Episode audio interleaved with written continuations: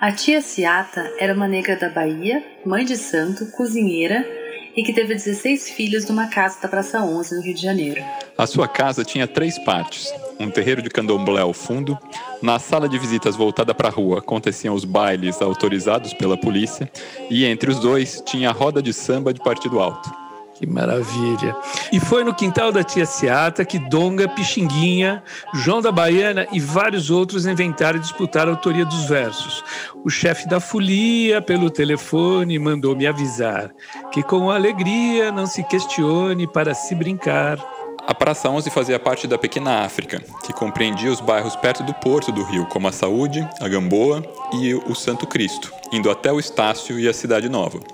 Aos pés de Santa Teresa e colado ao Cotumbi, tinham bairros de negros, mas também de judeus askenazes e imigrantes italianos e portugueses, recém-chegados. E foi nesse caldeirão urbano, varrido do mapa quando foi aberta a Avenida Presidente Vargas, durante o Estado Novo, que surgiu o que hoje a gente entende como samba. E é sobre esse corpo encantado das ruas que a gente vai falar um pouquinho hoje.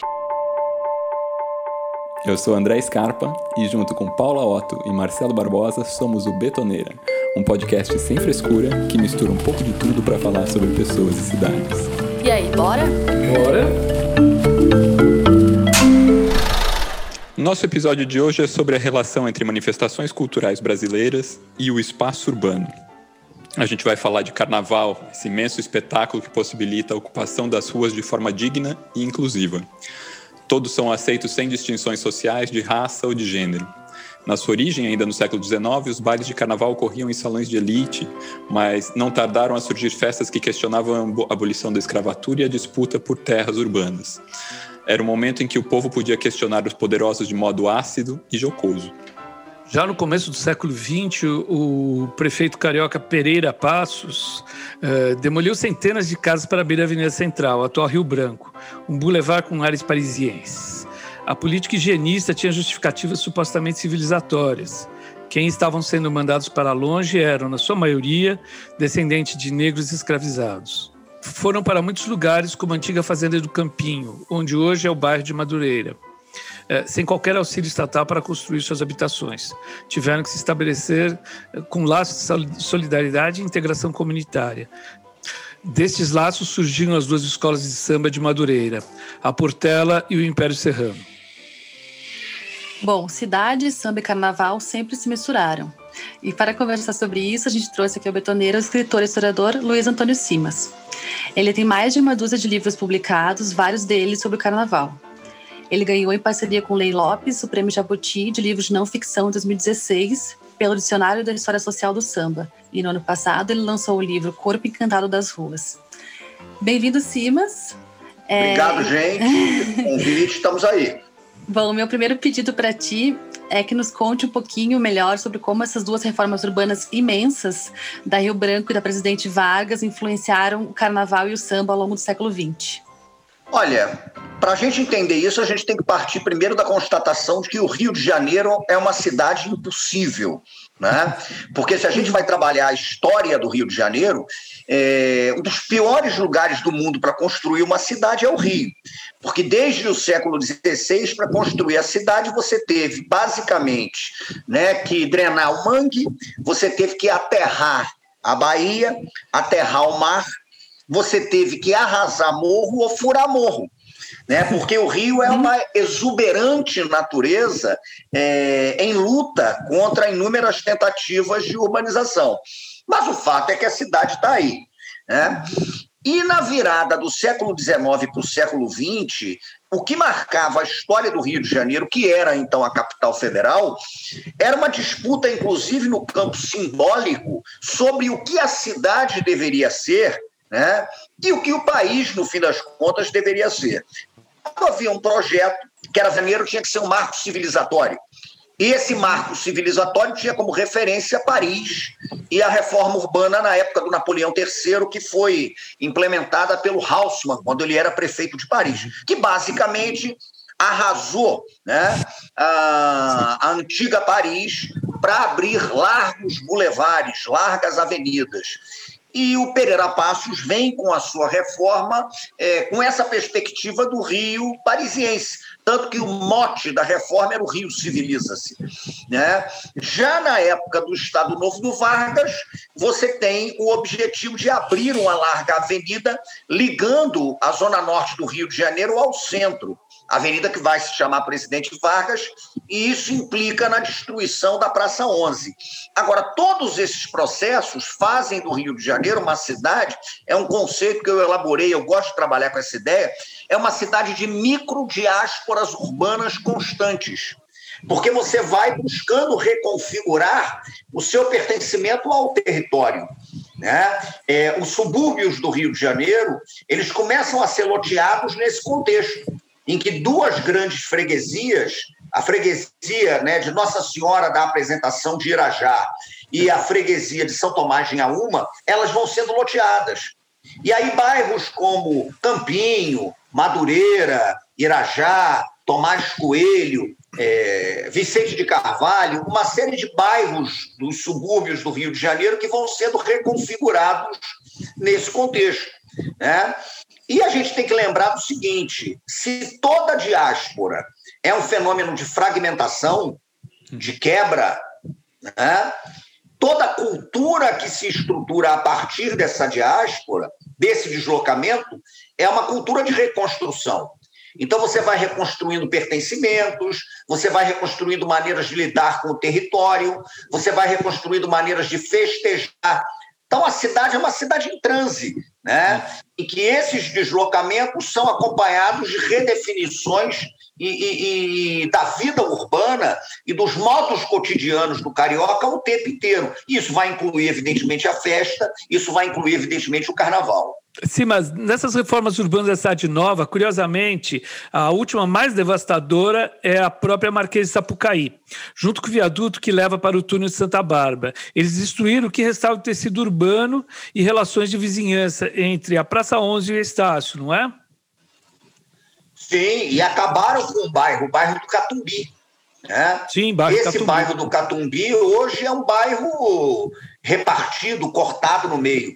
É, e o Catumbi tinha uma tradição muito forte ligada ao carnaval, muito forte ligada à história do samba. O Catumbi é um berço de um dos maiores blocos de embalo do Rio de Janeiro, o Bafo da Onça. Né? Então, um bairro muito festeiro. Mas as transformações urbanas da cidade, elas devastaram completamente o Catumbi. O Catumbi, a rigor, era colado no Estácio. É, o que, que acontece? É, quem conhece o Rio de Janeiro e vê a presidente Vargas não tem noção de que antes da presidente Vargas era tudo junto.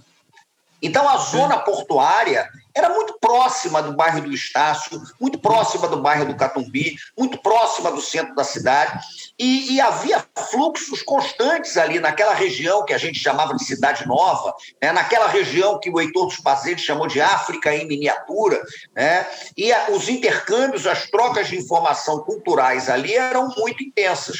Agora, com essas reformas urbanas, né? E foram reformas que priorizaram nesse sentido, inclusive o automóvel. A própria reforma que devastou o Catumbi, ela foi pensada para facilitar o fluxo de carro, com a abertura do túnel né, Santa Bárbara e do viaduto 31 de março.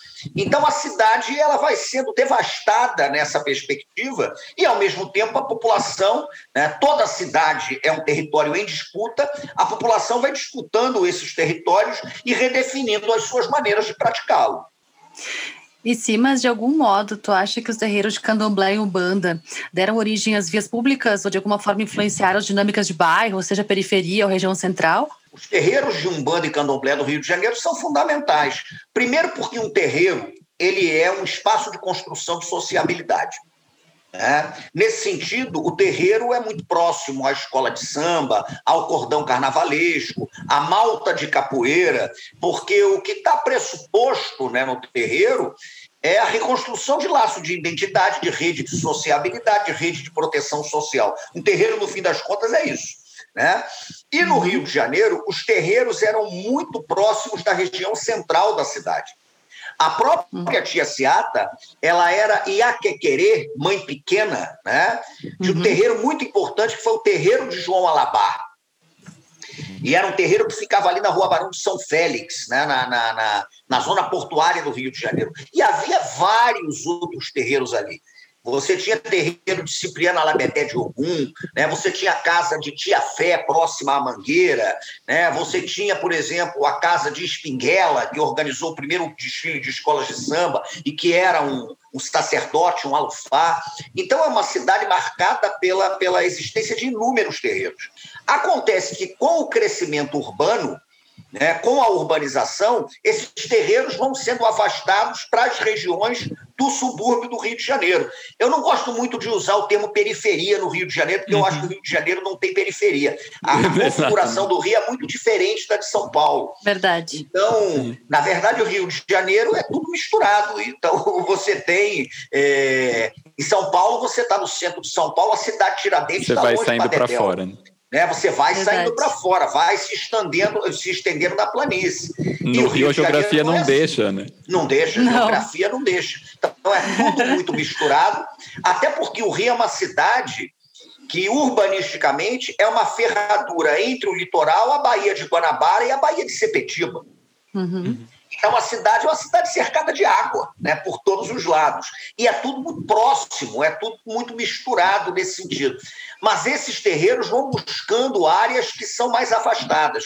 Muitos terreiros nem ficam mais no município do Rio de Janeiro. Eles vão se deslocando para as cidades do Grande Rio. Hoje, os principais é, locais de terreiros de candomblé do Rio de Janeiro são Duque de Caxias, Magé, né? Nova Iguaçu, que tem muito terreiro. São João até do porque para ter terreiro de São João do Meriti tem muito. Até porque para ter terreiro de candomblé você precisa de mata e precisa de água. A Umbanda não, a Umbanda é urbana, então você na sua sala faz uma gira de Umbanda. Mas o candomblé, até liturgicamente, depende do mato e depende da água, né? E aí vocês tocaram num ponto que é muito interessante, porque dá para contar a história da cidade a partir do processo de deslocamento de seus terreiros. Você pega a história de um terreiro e você consegue compreender certos mecanismos da história da cidade. E acho que isso que você falou, tipo, tem também, tem também essa história de, tipo, da, da dessas urbanizações irem expulsando ou irem jogando os, os, os terreiros nessa, é, entre aspas, purificação ou tentativa tentativa de negar outras religiões, né? Acho que um pouco isso também. Sim, é um processo também de higienização o tempo todo. Mas olha, a experiência de quem trabalha com candomblé e territorialidade do povo de terreiro mostra uma coisa interessante. Você nunca encontra um terreiro de candomblé sozinho. Hum. Você vai ver que perto de um terreiro de candomblé tem outro. Né? Sim. Por quê? Porque isso é construção de rede de proteção social. Total. Então você vai ver, por exemplo, que tem um bairro de Nova Iguaçu, Miguel Couto, que tem muito terreiro ali. Porque diante da intolerância, do racismo religioso, desse processo todo de gentrificação urbana e tal, é, os terreiros vão buscando construir redes de solidariedade.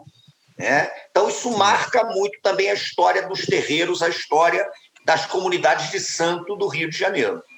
É tipo um que vence num lugar, ele, ele abre a fresta e vai ampliando para os outros passarem também, né? Sim, vai ampliando, vai ampliando, até porque você tem uma conexão, e é uma conexão que está ligada à água, é uma conexão que está ligada à folha, né? é uma conexão que está ligada à disponibilidade de espaço litúrgico.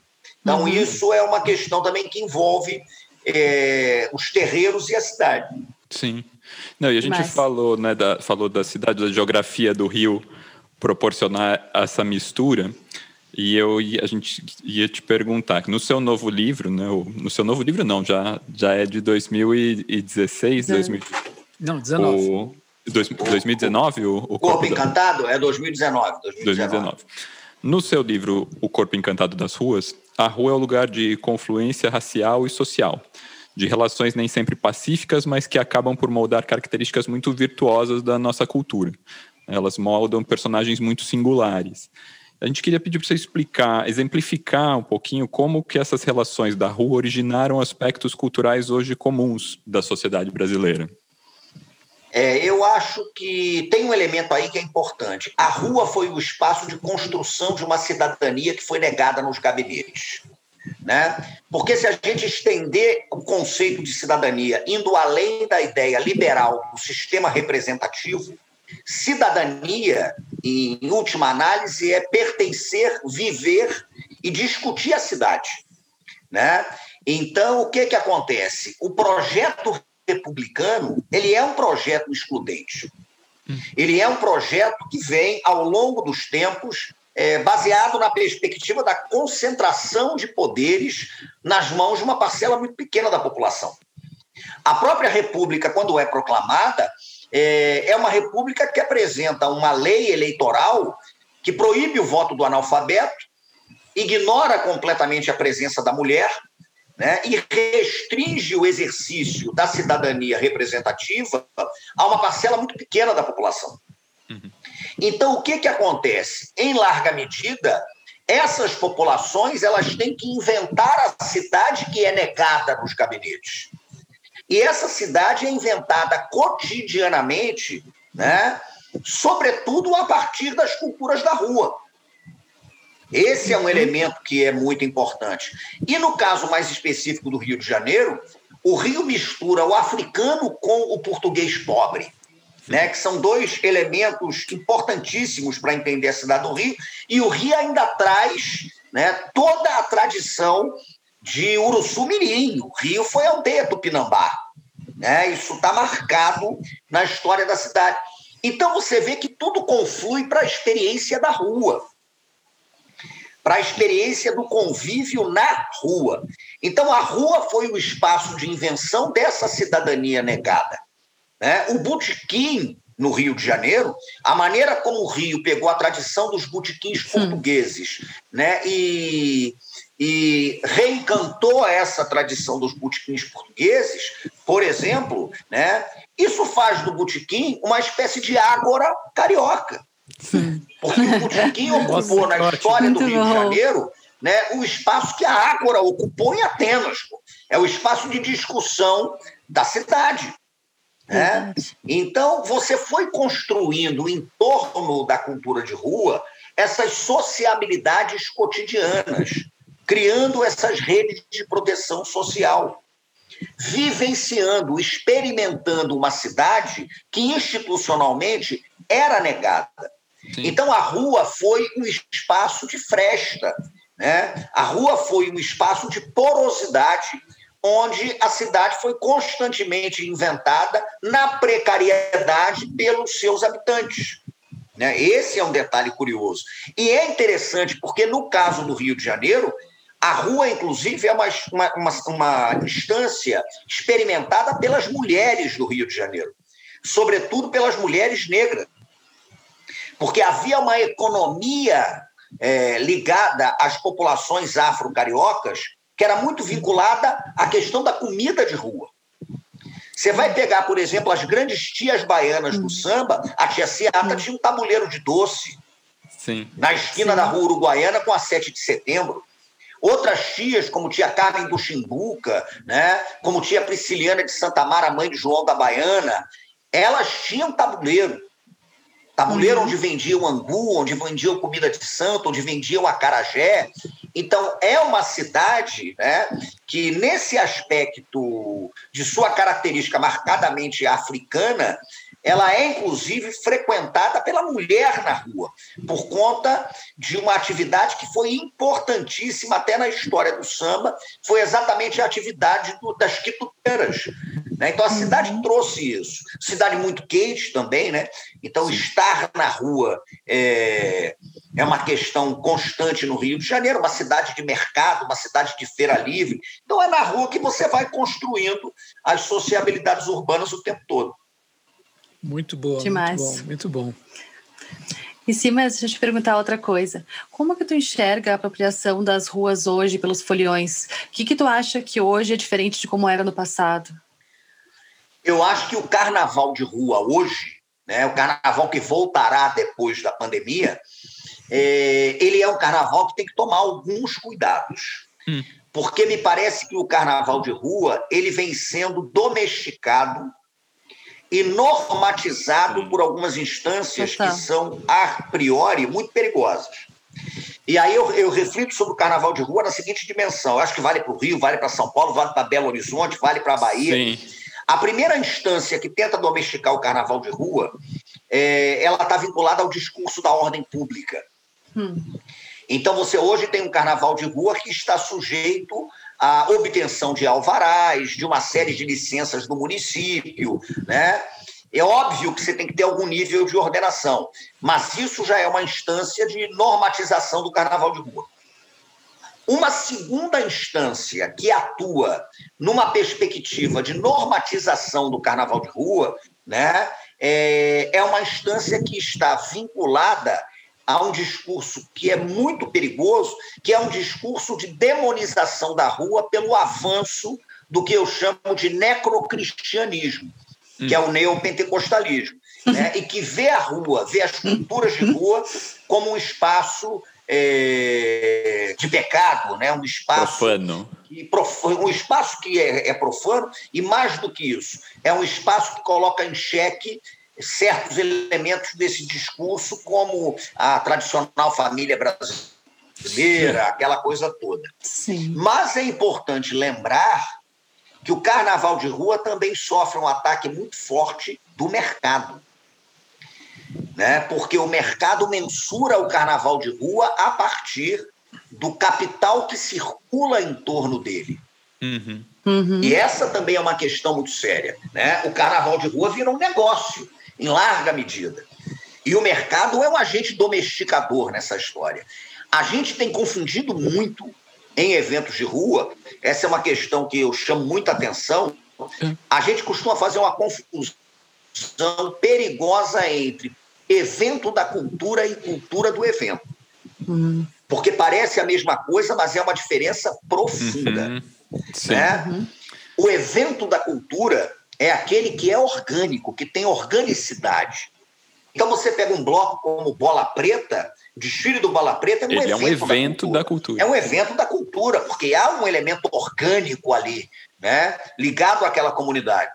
Agora, você tem muita coisa que vem acontecendo em cima da ideia da cultura do evento. Né? Em que o importante é você fazer o evento e tome evento e tome evento. Então, no caso do Rio de Janeiro, por exemplo, é preocupante como os megablocos, né, eles foram capturados pela lógica do mercado, da circulação de capital. Pois, que daí o cara está então, em é cima de um trio elétrico com uma marca de é, cerveja é, e vira um... E aí é a marca de cerveja que você tem que tomar, é o artista, por exemplo, que vai ter o trio elétrico dele, vai é ocupar um espaço urbano. Isso. E aquele bloco orgânico, bloco do eu sozinho, aquele bloco de bairro, né? Ou então aquele bloco que surge do nada, né? que não uhum, tem alvará, não falou com corpo de bombeiro, não falou com coisa nenhuma. Porque o cara resolveu fazer o bloco duas horas antes, né? Esse Juntou bloco, a galera e foi. É, esse bloco ele tem hoje dificuldades. É, a própria ideia de circuito carnavalesco me apavora, porque você parte do pressuposto de que o carnaval vai ter que acontecer ali. Você organiza né? o carnaval, né? Não dá. É. Então, o carnaval de rua, eu até falo disso num texto do Corpo Encantado das Ruas. O carnaval de rua é uma expressão que eu cunhei. Carnaval de rua é um carnaval que pertence à ordem do Exusíaco, né? E eu digo uhum. isso porque acho que se nós temos Exu e Oxalufã, a gente não precisa ficar recorrendo a Dioniso, a Apolo, nem coisa nenhuma. Sim, a gente então, usa os é nossos, é um... né?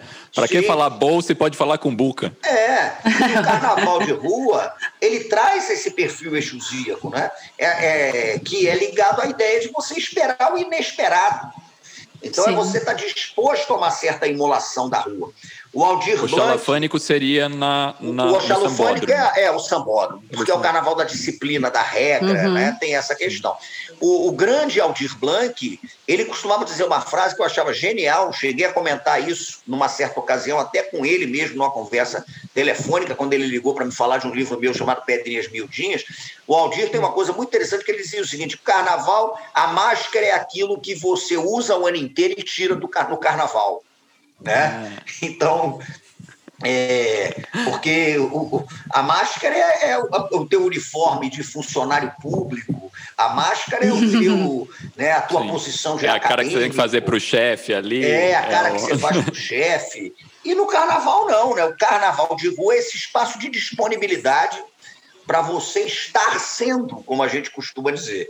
Mas me preocupa muito isso. Como discurso Sim. da ordem pública, a demonização neopentecostal e os interesses do mercado priorizando a circulação de capitais e transformando um evento da cultura na cultura do evento, colocam o carnaval de rua em xeque. Isso é preocupante. Não, isso é... até da, da, do da política pública e me lembrou o que aconteceu uns anos atrás aqui, quando o Dória falou que não ia ter carnaval ou que o carnaval ia ser controlado. De repente foi um dos carnavais em São Paulo mais bombantes, assim, porque todo uhum. mundo falou: ah, é? Peraí.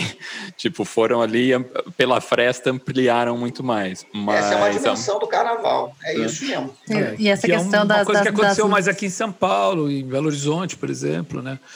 É, nos e bairros essa, mais mas... periféricos. Essa questão das marcas teve até uma história, não sei quão verídica ela é, que até rolou uns aviões uh, com bombas de água para impedir que chovesse, porque a previsão era horrível de chuva no Carnaval de São Paulo. Nossa. Então, até o, te até o tempo está se controlando para ter tá o, carnaval perfeito. Né? agrícolas. E o carnaval, no, no fim, acabou chovendo, foi um carnaval incrível em São Paulo, né? mesmo com chuva. É, o carnaval tem essa dimensão do imponderável. Né? É. Então, não, no Rio nós temos de... o cacique cobra, cobra coral, é. que o Crivella afastou, mas o Paz ganhou e agora já falou que a cidade vai refazer, vai refazer. a parceria com o cacique cobra coral, que é uma entidade Epa. que controla o tempo. Chuva, né? controla o tempo. Vamos ver. É, sim, mas e, e, as escolas de samba, é, elas conseguem manter uma relação de, ainda conseguem manter uma relação de identitária com a, com a população dos seus bairros e comunidades? É, será que Olha, ainda acontece? Já esteve pior. A década de 90 foi a década do horror na cultura das escolas de samba. Porque na década de 90 as escolas de samba eu até costumo dizer que escolas de samba surgiram como agremiações que faziam uma certa pedagogia de massas em seus enredos. E elas se transformaram nos anos 90 em agremiações que faziam propaganda de massa. Porque teve escola de samba desfilando com tudo que você possa imaginar. Companhia aérea. Né? Quem pagava, quem pagava de... desfilava. É, o patrocínio. patrocínio. Patrocínio. Você dava a grana e comprava o enredo. É, foi grave. Né? Mas as escolas de samba, ainda que não tenham a mesma pujança que tinham na década de 1970, que eu acho que foi o apogeu dessa ligação íntima entre a cidade e as escolas de samba, é, eu acho que elas vêm reconquistando um certo espaço comunitário que ainda é insuficiente, né? mas que já é mais alentado do que era 10 anos atrás. O grande desafio que as escolas de samba têm né, para um futuro próximo é a reconstrução né, da ideia de que elas são instituições comunitárias. Uhum. E mais do que isso, é uma coisa que eu costumo dizer: as escolas de samba têm que se convencer que uma escola de samba é, ela não existe porque desfila. Ela desfila porque existe. Hum. Né? Muito bom. Então, muito uma bom. escola de samba só desfila porque existe, porque Sim. tem ali uma, uma construção comunitária de sociabilidades que está presente ali. Né? Mas eu acho que a escola de samba é um espaço disputado. Né? Ali está tendo uma disputa. E eu costumo falar uma coisa que as pessoas acham um pouco polêmica, mas não. Eu acho que o que de melhor pode acontecer para as escolas de samba e precisa acontecer é a crise. Né? É. Porque o pior tem... período da história das escolas de samba foi o período em que o dinheiro choveu jorrava. mais fácil nas escolas de samba, uhum. jorrava. Porque aí era bizarro o que acontecia. Na crise vem a criatividade, né? vem a criatividade porque você precisa criar é, alguma coisa. Né? A Mangueira, por exemplo, só fez um enredo, famoso enredo de 2019, né? Ah, sobre as histórias que a história não conta e que eu tive a alegria de fazer uma consultoria para esse enredo da Mangueira com meu amigo ah, Leandro Vieira, é, trabalhando com o último carro da escola, fazendo ali uma curadoria de textos e tal. O Leandro só teve a oportunidade de fazer esse enredo genial porque a escola não conseguiu patrocínio. Porque se conseguisse patrocínio, né, o enredo podia ser sobre qualquer coisa, marca de salsicha, Nossa. pizza, o que você imaginar. mas a falta do patrocínio deu a um artista esplêndido como Leandro a possibilidade, enfim, de trabalhar numa perspectiva diferente. Que espetáculo. Uma Muito coisa que eu fiquei bom. curioso até é, foi que você, você falou no, um pouquinho antes aqui que as escolas de samba nascem no, no candomblé. Eu queria entender um pouquinho como que a escola de samba sai de lá e vai parar dentro de uma Não, Marquesa de Sapucaí. Porque era tudo muito junto. Então, na verdade, tudo isso fazia parte de um mesmo complexo cultural. Né? O samba, a macumba, o terreiro, o jongo, é, isso tudo fazia parte das construções incessantes de sociabilidade das populações negras do Rio de Janeiro. Sim. Então, se a gente pega, por exemplo, a história das escolas de samba, eu acho que a gente tem que ter uma dimensão que é entender o seguinte: ao contrário do que acontece na tradição ocidental, é, nas sabenças africanas redefinidas no Brasil, você não tem uma separação entre o profano e o sagrado. Uhum. Porque você tem a sacralização do profano e a profanação do sagrado acontecendo o tempo inteiro. Tudo ao mesmo tempo. Então, o profano e o sagrado vivem numa encruzilhada. Essa dicotomia é, cartesiana entre o corpo que está de um lado e a mente que está do outro, né? entre o sagrado que está aqui e o profano que está ali, é, é, isso daí não faz sentido para essas comunidades. Porque você vive na dimensão da sacralização do profano e da profanação do sagrado. Né? É uma escola de samba, quando vai entrar na avenida, ela faz as suas coisas necessárias para Exu, para que o desfile corra bem. Então você pede uhum. licença para o dono da rua. Né? Esse é um elemento que é importante. Então, o que, que acontece? O terreiro e a escola de samba eram muito ligados. E isso, inclusive, aparecia em certos elementos das escolas de samba. Era muito comum, por exemplo, que na década de 30, as pastoras que entravam na quadra para cantar os sambas, elas cantassem em roda, girando no sentido anti-horário. O sentido anti-horário é o sentido das rodas de candomblé, né? Hum. porque representa a volta ao tempo da ancestralidade. Você subverte a, a, a perspectiva do relógio. Né? A bateria da Portela, ah, demais, eu sou autor de um livro sobre a Portela, e eu falo disso nesse livro, um livro lançado em 2012, mas a bateria da Portela foi é, batizada no dia 20 de janeiro de 1928. Nossa. E 20 de janeiro, nas macumbas do Rio de Janeiro, é São Sebastião, que é muito aproximado ao Orixá Oxóssi. Exatamente por causa dessa relação com Oxóssi, o fundamento do toque característico das caixas da Portela é o agueré, que é a batida de Oxóssi dos candomblés. Então, se você vai ouvir a caixa da Portela tocando, a caixa da Portela vem no tacto, tacto, tacto, tacto, tacto, tacto, tacto, tacto, tacto. Isso é a base de toque da caixa da escola de samba. E isto é o aguerê de Oxóssi. Né?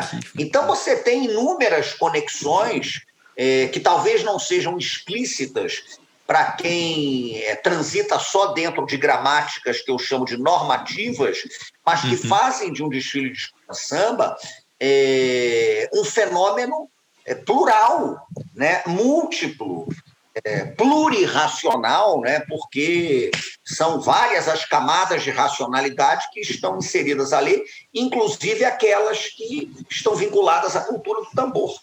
Sim. Que lindo. Puta, espetacular. Muito bonito, muito legal. Ah. Sim, mas quem é o Zé Pilintra? Quem é o Zé Pilintra? É. Zé Pilintra é um encantado. Zé Pilintra é uma entidade nordestina, indígena, dos ritos do Catimbó de Jurema. Né? Então, ele é um curador, ele é um mestre que trabalha na linha de cura da Jurema. Acontece que com a grande migração nordestina para o Rio de Janeiro, porque o Rio também é uma cidade muito nordestina, né? É, eu sou, por exemplo, um caso, eu sou o primeiro carioca de uma família nordestina, eu sou filho de pernambucana, neto de alagoano, então a minha família migra do Nordeste para o Rio, eu sou o primeiro nascido no Rio de Janeiro. Com a migração nordestina, a gente costuma até falar uma coisa que é interessante, né? Os deuses também viajam. Então, os deuses viajam ah, contigo. Quando você vai para um outro lugar, o Deus viaja também. Né? E Zé Pilintra, que era era uma entidade muito importante, continua sendo do catimbó, dos ritos da Jurema Sagrada, ele chega ao Rio de Janeiro. Só que no Rio de Janeiro é muito interessante porque o, o culto a Zé Pilintra ele vai se deslocando, saindo da Jurema Sagrada e ele vai se encaminhando para Umbanda Carioca, para Macumba Carioca. E aí Zé Pilintra, na Umbanda, ele já vai né? começar a aparecer na linha da malandragem. Hum. Já veste o, é. chapéu branco. É, o chapéu é, Panamá, branco. branco. com o terno branco de linho S120, o sapato bicolor. Né? Então, Zé Pilintra vai fazer parte de uma grande corte de malandros das macumbas do Rio de Janeiro, que inclui o mestre Camisa Preta, que foi um grande capoeirista baixa nas umbandas, né? que é um, um, um malandro importante no Rio de Janeiro, que vai incluir Dona Maria Navalha, por exemplo, que uma malandra da região portuária do Rio de Janeiro, né, que vai incluir a vastíssima corte das pombagiras, né, da presença cigana, porque o Rio também é uma cidade muito marcada pela presença de ciganos, tanto que a Praça Tiradentes no Rio de Janeiro, ela era chamada no século XVII de Campo dos Ciganos.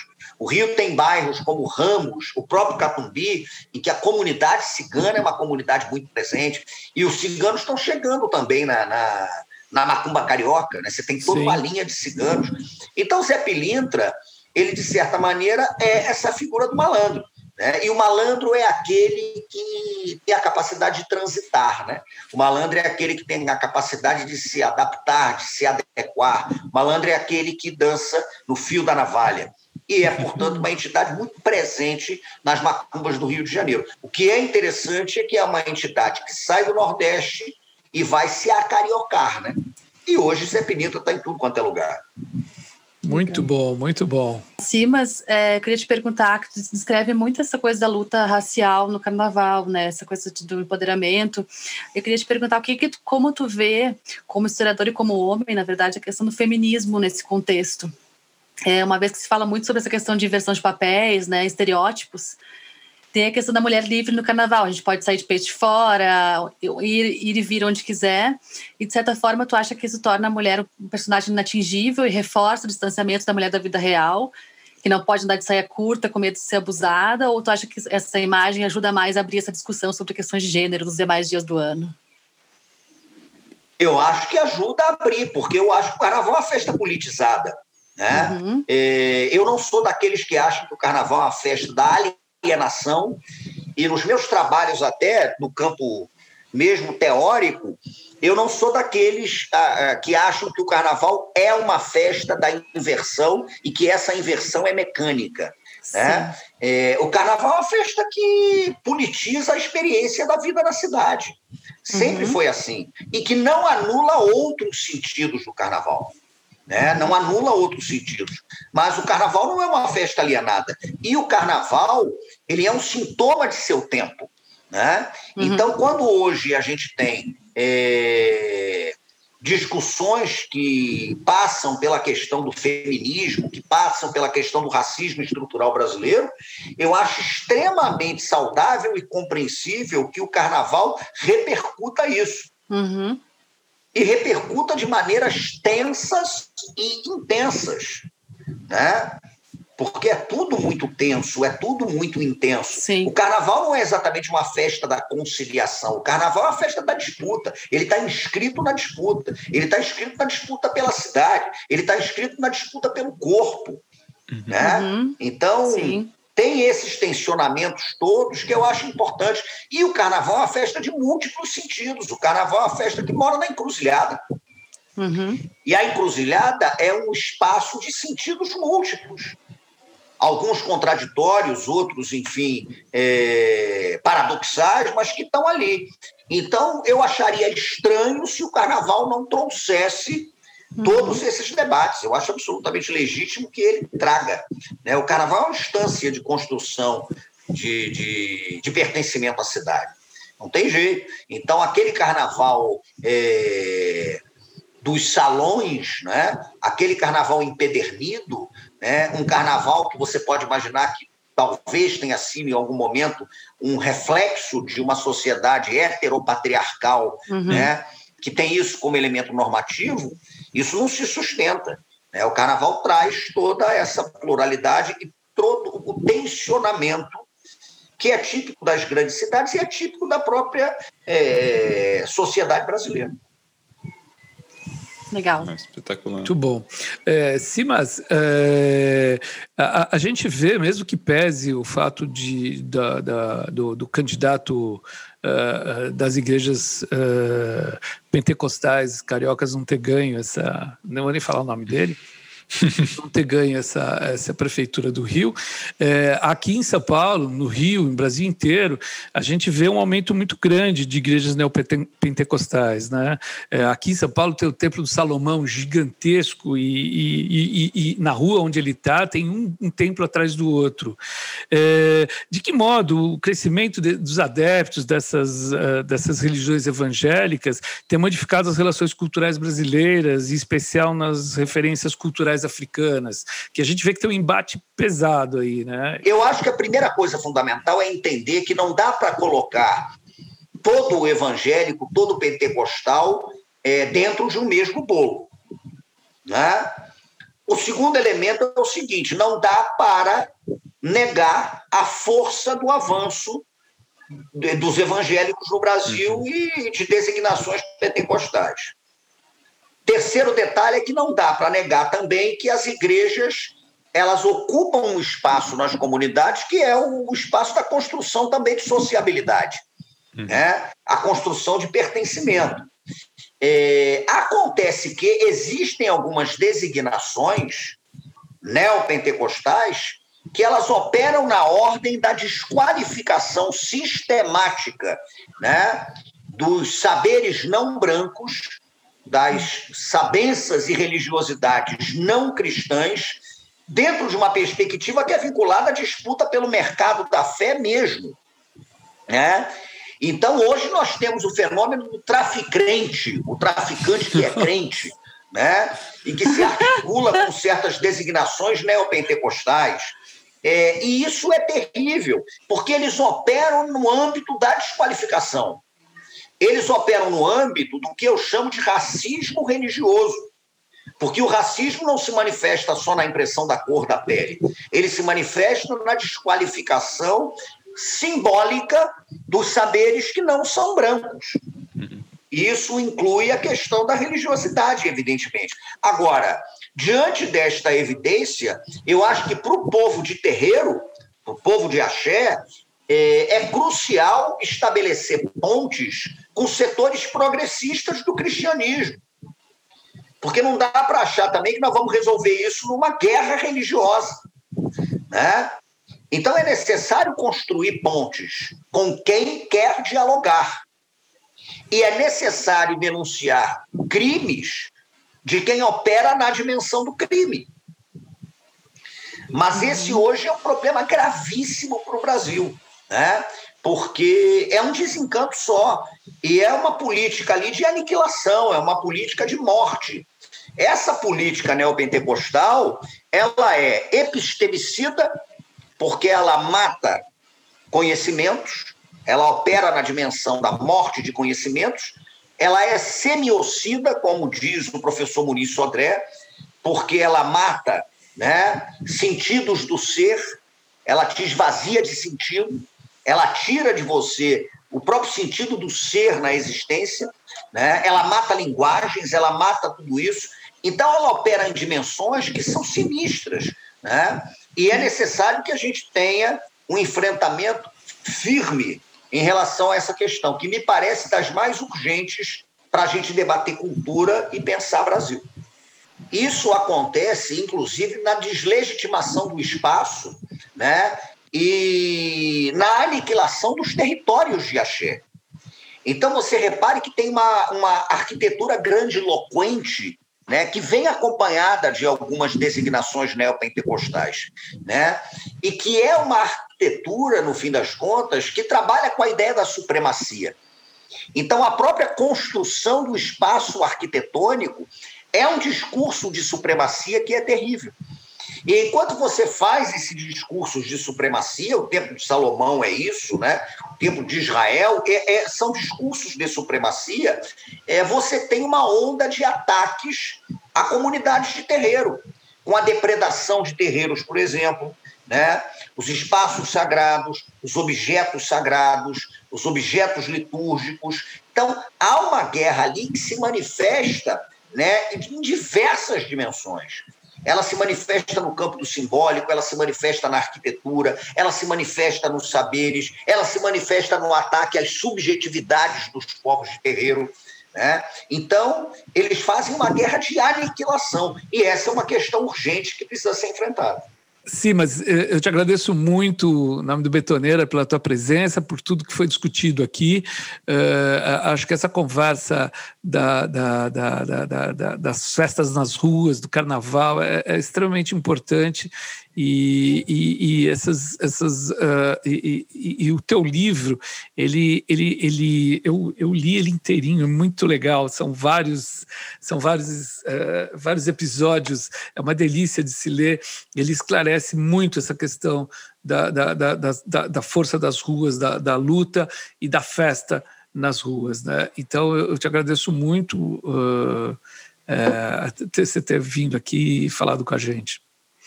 Mas muito obrigada. Obrigado Muito vocês, obrigada. A gente foi longe, viu? Que saudades do carnaval. A gente está doido para o carnaval.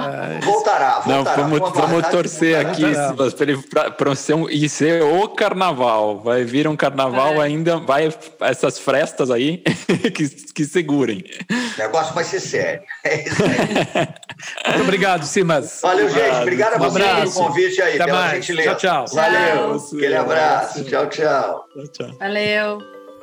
E esse foi mais um Betoneira, e este episódio contou com trilha sonora de Mário Capi, identidade visual de Flora Canal e Stefano Azevedo Aita, roteiro de Francesco Perrota Bosch. O print da nossa tela foi minuciosamente registrado pela nossa fotógrafa oficial Ana Melo, edição e finalização de José Barrichello. Este episódio foi gravado na casa de cada um, enquanto não podemos voltar para os maravilhosos estúdios do Baco Arquitetos, no coração da Vila Buarque.